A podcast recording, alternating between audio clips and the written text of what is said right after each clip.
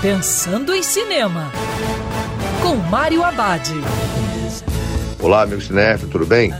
Os cinemas abriram, mas ainda vai demorar um pouco para tudo voltar ao normal. Enquanto isso, uma dica é assistir em casa a Stardust, biografia sobre o cantor e compositor David Bowie. O filme apresenta a primeira visita de Bowie aos Estados Unidos em 1971 e como essa visita se tornou a inspiração para a invenção de Zig Stardust, um dos alter egos mais famosos. Na trama, Bowie, aos 24 anos, chega aos Estados Unidos para promover The Man Who Sold the World, seu novo disco.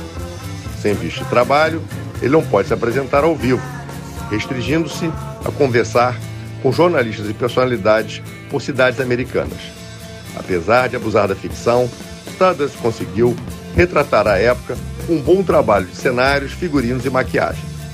O grande problema do filme é a falta das canções de Bowie, já que seu filho não autorizou o uso das músicas. E lembrando, em tempos de coronavírus, o cinema também pode ser um sofá de casa. Quer ouvir essa coluna novamente? É só procurar nas plataformas de streaming de áudio.